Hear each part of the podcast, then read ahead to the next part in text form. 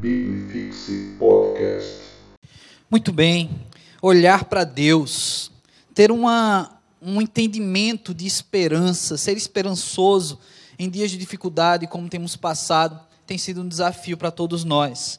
E a partir deste sábado, nós vamos começar uma série aqui aos sábados de nome Famílias em Crise onde nesse mês de maio, né, o mês da família na nossa igreja, celebrações às quartas-feiras, nos domingos também teremos a participação e enfatizando a família nesse período, nós, por assim, decidimos fazer nesses encontros de sábado essa série Famílias em Crise e olhar para famílias na palavra de Deus e tirar lições para nossas vidas. Lições essas que sim, podem nos dar esperança e devem nos dar esperança a fazer certo olhar para as crises daquelas famílias e perceber que podemos corrigir ou podemos acertar quando assim formarmos uma família. Então, assim que Deus aplique no seu coração.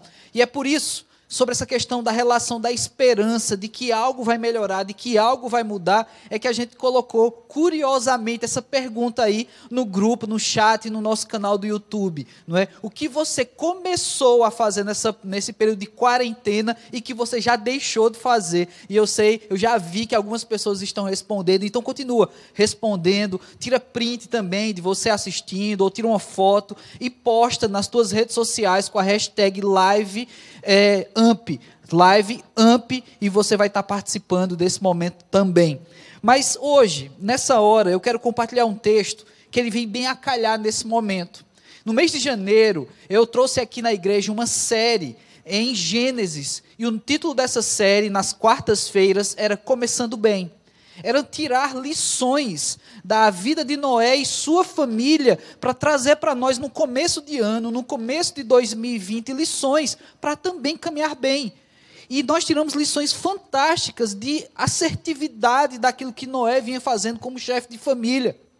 Mas agora, nós temos, no restinho dessa história de Noé, Noé é este que é aquele que, a quem Deus dá a esperança de um renovo no mundo, a esperança de que aquele mundo que vivia em pecado, após ser inundado, recomeçaria a partir da família desse homem.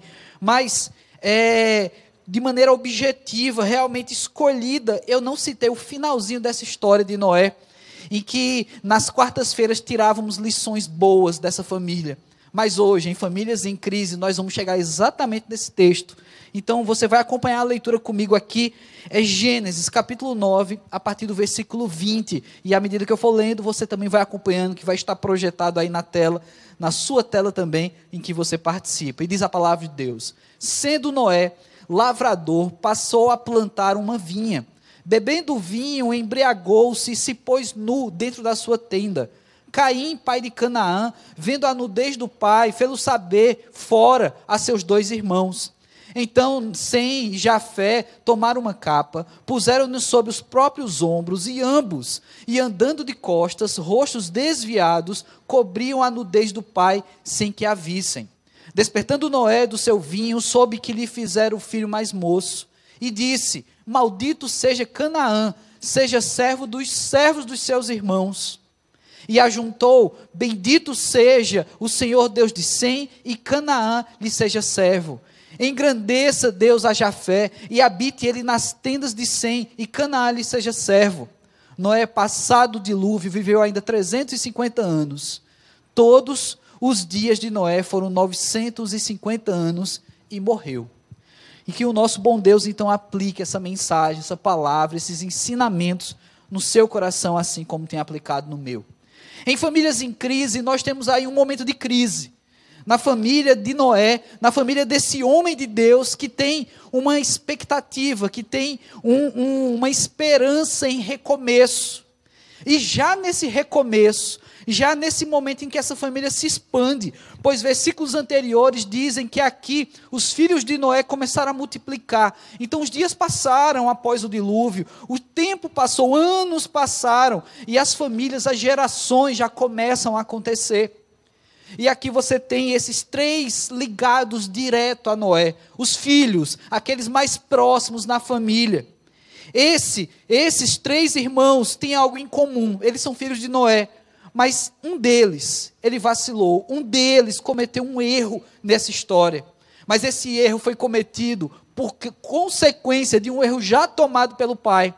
Então, em famílias em crise, vamos tirar algumas lições dessa conjuntura familiar em que, a partir de erros cometidos, você tem consequências dadas aqui a toda uma geração de pessoas que viriam após.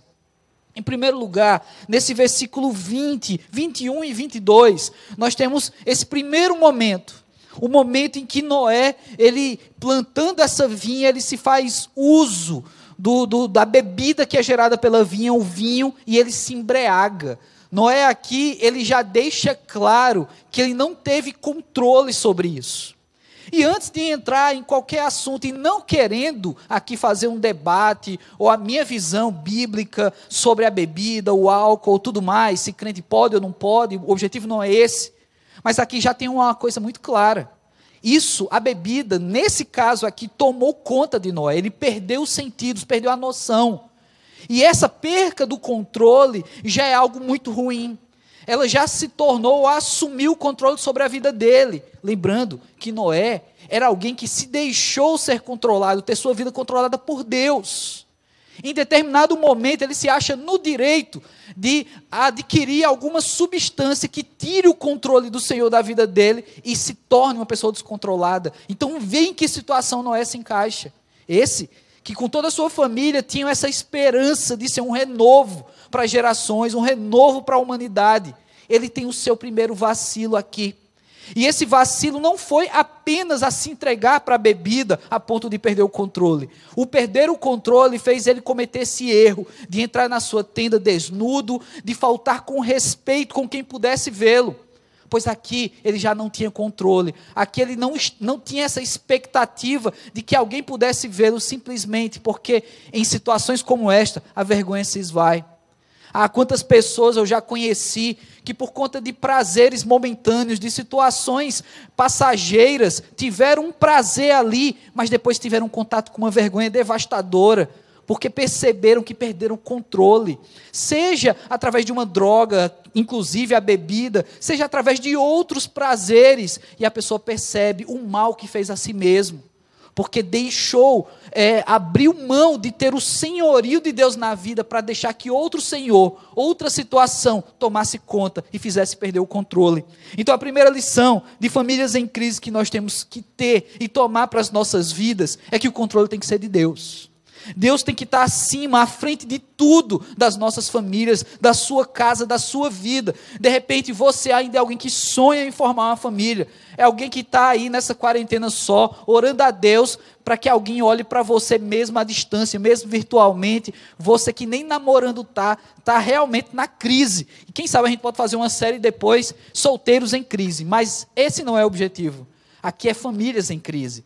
E você que ainda não está formando uma família, você tem que ter isso bem claro no seu coração. Deus já tem que ser o Senhor da sua vida.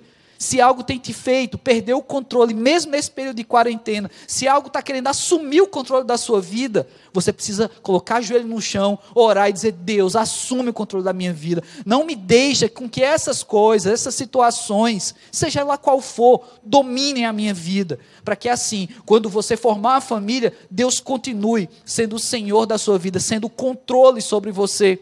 Porque afinal de contas, nós humanos, nós não temos controle. Nós humanos, nós temos dificuldade de entender a, a, os nossos limites. Muitas vezes achamos que os nossos limites são sempre maiores do que aquilo que estamos vivenciando. Ou seja, eu posso ir mais um pouquinho, eu posso ir além. E quem sabe foi isso que aconteceu com Noé. O texto não expressa detalhadamente como foi que ele se embriagou, mas ele se embriagou. E aqui esse homem pelado, esse homem nu, entrando na sua tenda, tenda esta, que era um ambiente onde família frequentava. Então você já tinha aqui, como eu falei, gerações. Então tinha netos, bisnetos, você tinha crianças. Esse homem perdeu a vergonha, entra na sua tenda e nesse ambiente de frequenta, onde é frequentado por familiares, esse filho, ele vê o pai e ele não toma uma atitude. Ele vê e simplesmente vê e vai anunciar que viu para os outros irmãos. O erro aqui é uma consequência do erro do pai. Eu sei que muita gente fica tentando ressuscitar situações do Antigo Testamento, e eu vou falar aqui uma expressão que os pentecostais adoram, que é maldição hereditária. Eu sei que muita gente fica tentando ressuscitar temas como esse. Mas aqui nós temos uma consequência hereditária, e isso acontece até nos dias de hoje.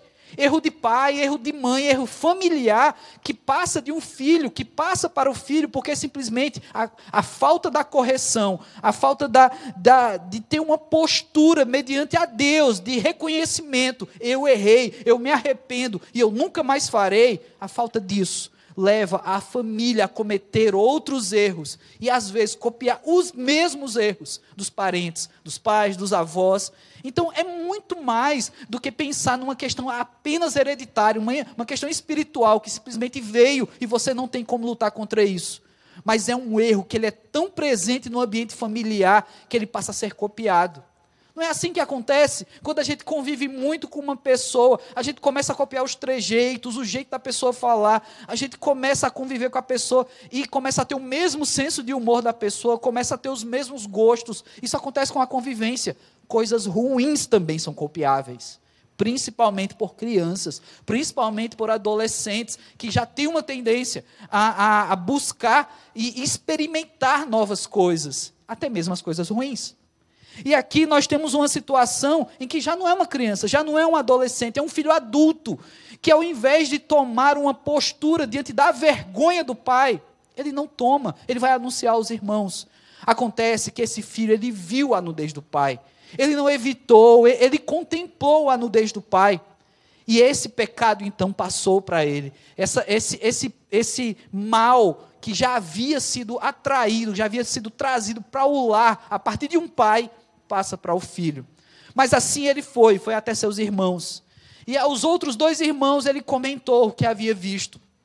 Os irmãos sequer condenaram a falta de atitude, sequer criticaram ele ter visto o pai, simplesmente ficou por ver e foi anunciar e deixou aquilo continuar acontecendo. Quem sabe outros viram, a gente não tem esse detalhe aqui. Mas esses outros dois irmãos, eles foram diligentes. E essa é a palavra que eu quero que você fixe nesse primeiro momento: diligência. É fazer bem o seu trabalho, é fazer do jeito certo as coisas. Eles foram diligentes. O texto, sim, agora dá detalhes. A forma como esses irmãos entraram. Ambos pegaram uma capa, e um de cada lado segurando essa capa, eles foram de costa, evitando ver a nudez do pai. E até chegar no pai, eles deitaram a capa e assim não contemplaram como esse outro irmão. Então nós já temos uma, um momento aqui de diligência, pessoas que são sábias, pessoas que encontram uma maneira de fazer corretamente, apesar do pecado do outro.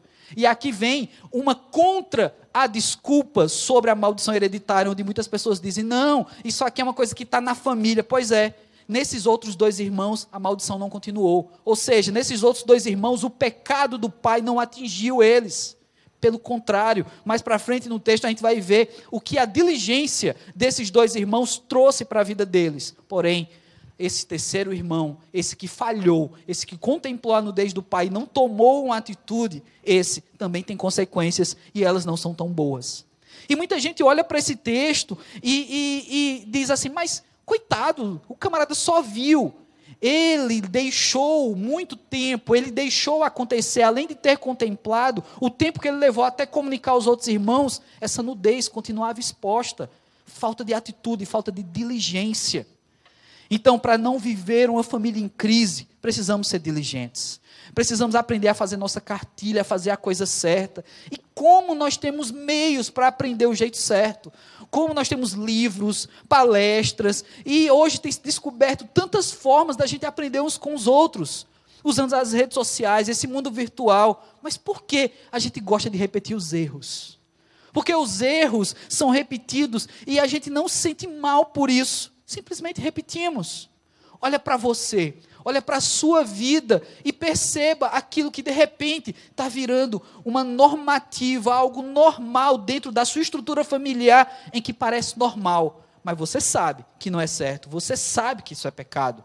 Então seja diligente diante de Deus e deixa Deus ser o controlador da sua vida, seja o controlador da sua família.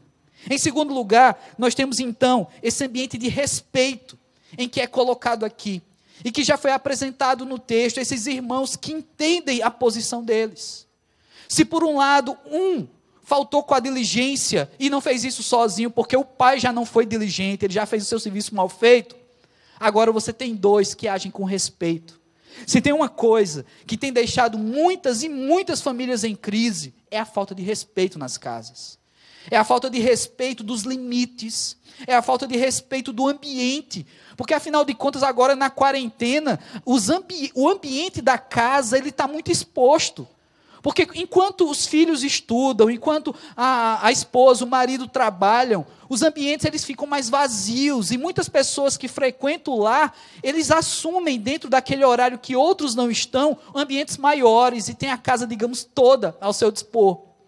E quando chega no final do dia, famílias que estão o dia todo fora trabalhando, estudando, fazendo tantas coisas, normalmente e até infelizmente, cada um vai para o seu quarto, cada um vai para o seu setor e ficam separados de algum modo, isso também tem um lado positivo. Eu sei que não é bom permanecer separados, eu sei que a família precisa conviver.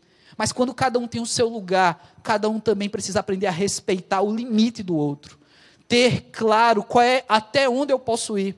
Eu me lembro que eu sou de uma família de cinco irmãos, uma ninhada de irmãos, uma, um, povo que foi multiplicando assim. E quando eu era o filho mais novo, eu sou o terceiro, quando eu era o filho mais novo, meu pai teve a brilhante ideia de da gente morar numa casa em que o quarto maior ficou para os três filhos, três homens, né, uma escadinha assim de filhos, e que quase que todo dia tinha briga dentro desse quarto. Porque faltava limites, faltava respeito. Cada irmão estava vivendo uma fase da vida. Eu me lembro, eu criança, meu outro irmão, Leandro, né, da dupla sertaneja, ele era adolescente e Pedro, o irmão mais velho, era jovem. Então, cada um vivendo uma fase da vida querendo ter a sua privacidade, querendo ter o seu espaço. E claro, vem aquela coisa do mais velho, ele é que manda. Aí o irmão adolescente quer brigar. E eu sobrava e chorava, como sempre, porque eu não tinha nem tamanho para nada. E aí, diante dessa circunstância, a gente precisa ver qual é o espaço, qual é o limite. Nesse quarto era difícil ter cada um o seu espaço. Mas aqui nós temos irmãos que perceberam diante de um pai que errou, ao invés de criticá-lo também, ao invés de criticar o irmão tão somente, a gente vê aqui irmãos que foram respeitosos. Eles respeitaram seu pai, eles não se preocuparam em gastar o tempo com o irmão, eles tomaram uma atitude de respeito, eles cobriram aquela vergonha, para que aquilo não se espalhasse ainda mais. Ter respeito a, a, a sobre os espaços, respeitar o espaço dos pais, os pais respeitarem o espaço dos filhos, mas sem deixar de ser família, sem deixar de compartilhar também os espaços compartilhados, sem deixar também de ter momentos juntos, isso é tão importante. Nesse período de quarentena, tem muitas famílias em crise por falta de respeito, por falta de entender o ambiente, por falta de entender o momento de cada um, entender o time de cada um, inclusive maridos e mulheres que tem tido um total desrespeito em tentar é, entender ou sobrepor o gosto ou aceitação do outro ou da outra pessoa. Nós temos tido casais em crise por causa disso, vidas em crise, filhos que muitas vezes não percebiam a crise dos pais, mas agora, com uma convivência dentro de casa, tão, também estão percebendo. Então, o respeito tem que começar nos pais, o respeito tem que começar em quem tem entendimento mas os filhos também precisam ensinar. E não simplesmente colocando uma lousa na cozinha e dizer, agora eu vou dar uma aula de respeito. Não. Se ensina fazendo, respeitando, aprendendo a calar, aprendendo a lidar também com os defeitos do pai. Porque aqui você tem um Noé que falhou. E esses filhos, ainda que não estivessem embriagados, ou seja, eles estão certos na história.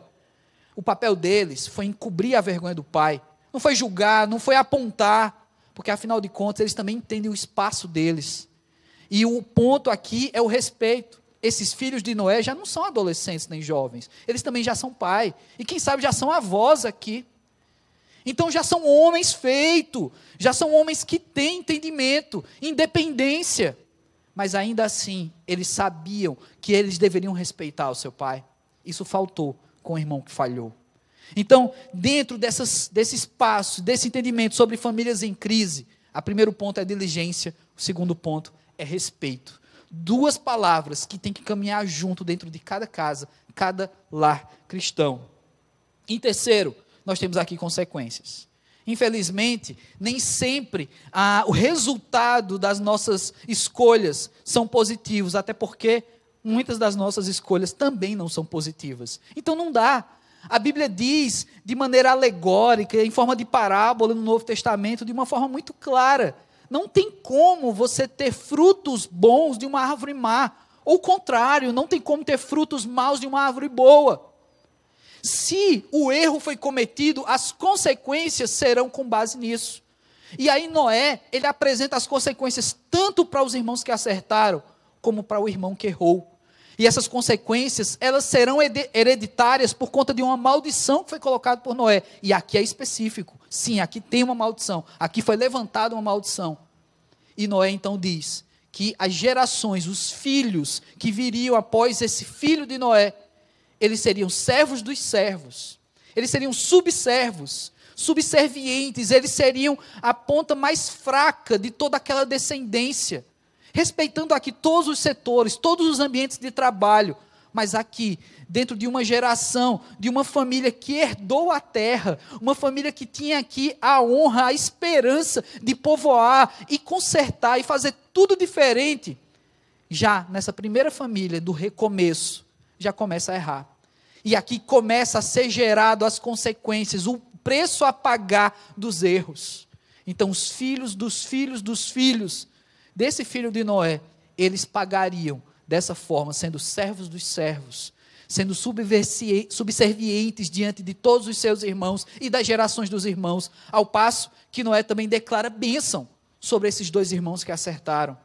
E Noé então diz para eles que eles seriam benditos, que as famílias deles seriam aquelas que povoariam e recebiam essa promessa que Deus havia dado para Noé.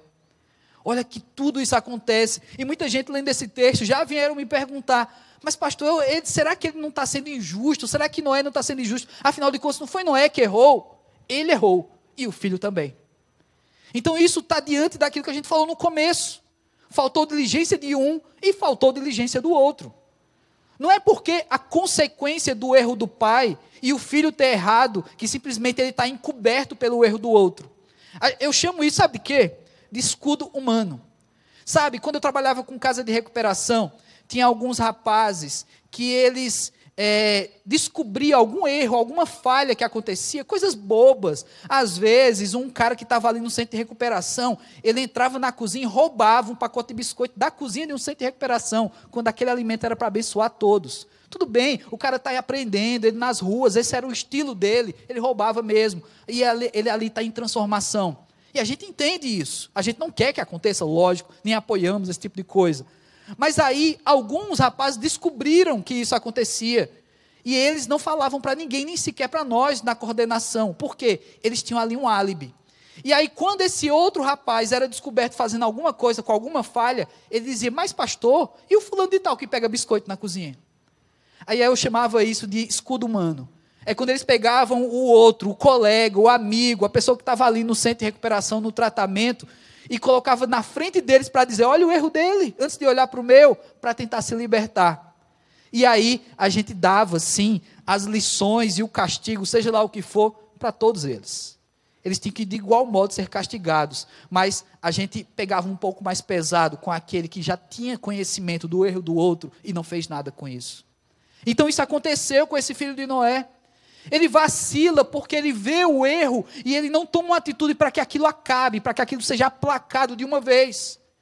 Ele deixa o erro dominar ele mesmo. E aí ele vai a quem pode tomar uma atitude.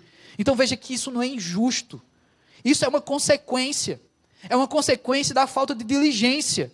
E essa consequência não é porque Noé está acima, está sobre os seus filhos, ele pode mandar, manda quem pode, obedece quem tem juízo, e ele pode fazer o que ele quiser. Não, não é isso. Noé também sofre com essa consequência. Porque afinal de contas, a promessa de Deus era que todas as gerações, aqueles filhos dele seriam abençoados. E essa bênção era uma bênção para a família, para o próprio Noé, o patriarca dessa família. Agora, esse patriarca amaldiçoa um de seus filhos. O camarada tem três filhos diretamente ligados a ele. E um terço das, dessa geração direta de Noé é amaldiçoada. Ele também paga esse preço. De forma indireta, isso também atinge Noé, porque ah, ele foi desobediente. Então, ele não teve 100% de bênçãos de Deus na vida dele. Então, olha que situação. Muitas vezes nossas famílias em crise, vai gerando crises uns nos outros, vai espalhando essa crise. E mais uma vez falando nesse período de quarentena, como as crises, elas, elas estão crescendo, como muitas vezes coisas pequenas começam a ser coisas gigantescas. Como nós temos aumentado, as pessoas estão tão sensíveis.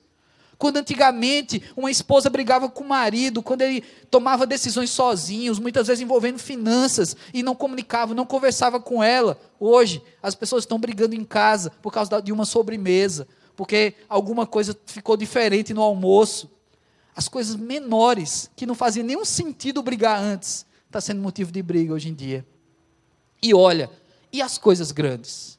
Porque os problemas maiores que também há nas famílias, eles não deixaram de existir por causa da quarentena. Se os pequenos estão sendo exacerbados, imagina os grandes. Então que Deus venha e vá sobre a sua casa, venha sobre a minha casa, sobre cada um de nós. Que Deus nos ensine a ser diligentes. Seja você um formador de família, alguém que já tem essa responsabilidade familiar, seja você alguém que vai formar uma família algum dia, ou você que está em crise porque está solteiro nessa quarentena e não tem ninguém, seja monge, seja um monge da quarentena. Mas você que tem entendido essa mensagem, Seja diligente já agora. Não espere o momento de ser família. Seja diligente agora.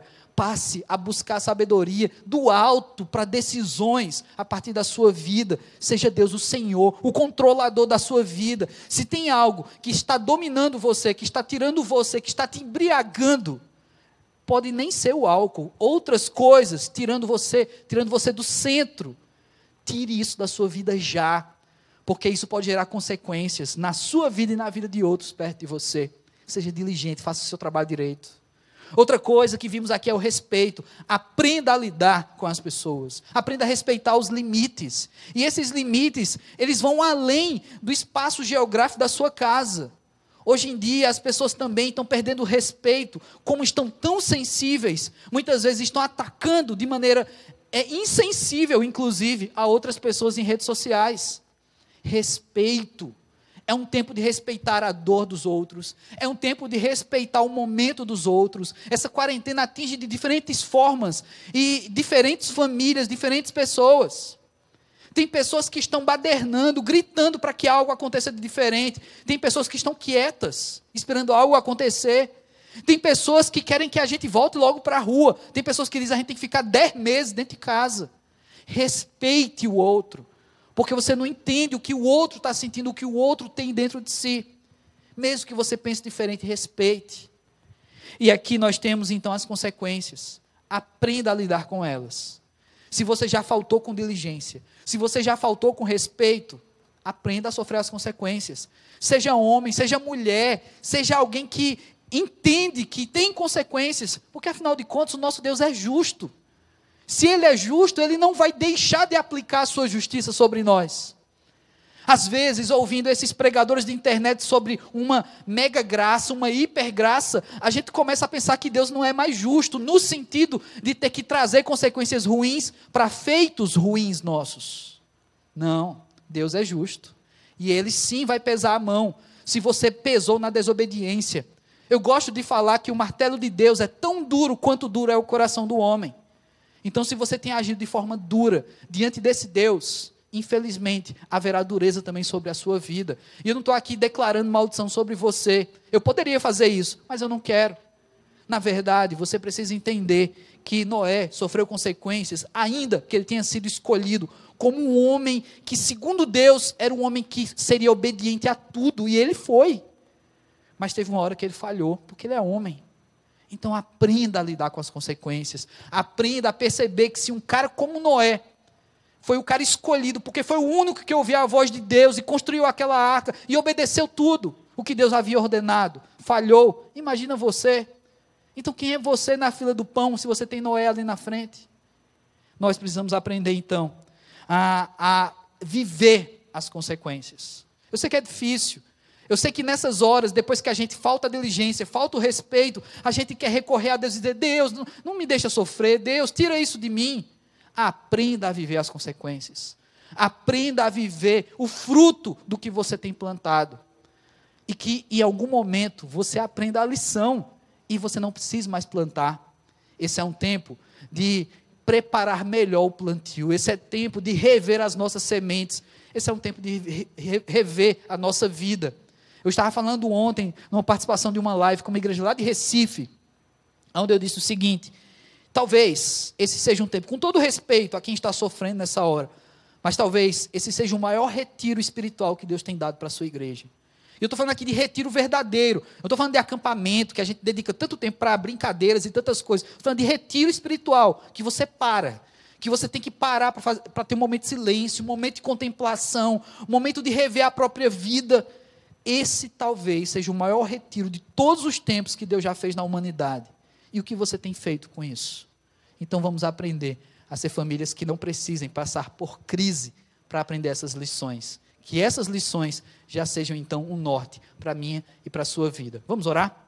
Pai amado, nós te louvamos, Senhor Deus, por tanto quanto, ó Pai, tu és misericordioso. Porque Noé, Senhor Deus, ele era um homem tão bom, ó Pai. Noé, Senhor Deus, foi visto por ti como um homem justo, obediente, ó Pai.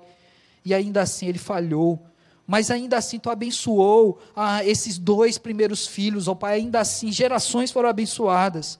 Mas infelizmente também nessa história temos um terceiro filho que não recebeu essas bênçãos, Senhor Deus. Por conta, por conta das consequências de escolhas erradas, atitudes erradas de um pai, e atitudes repetidas ou erradas também de um filho, ó Pai. Então, Senhor Deus, vem sobre as nossas casas, nossas famílias. Se estamos vivendo também crises familiares, problemas dentro dos nossos lares, ó Pai, nos corrige, Senhor Deus. Mostra para nós, ó Pai, como ser diligentes nesse tempo, como ser respeitosos com os ambientes das nossas casas, ó Pai. Em nome de Jesus, Senhor Deus, abençoa, Pai, Cuida, Senhor Deus, desse pai que está brigando com os filhos, dessa mãe que não está compreendendo o seu lar, desse casal, Senhor Deus, que está sofrendo, ó Pai, e que está cogitando separar, Senhor Deus, nesses dias. Cuida desses filhos, ó Pai, que tem desenvolvido raiva dos pais, Senhor Deus. Cuida desses pais, Senhor Deus, em nome de Jesus, ó Pai, nos dá diligência, respeito e que, Senhor Deus, a gente ainda possa corrigir a tempo de não sofrer consequências ainda mais pesadas na nossa casa, Senhor Deus. É assim que eu oro, Pai, em nome de Jesus Cristo. Amém. Biblifixe Podcast.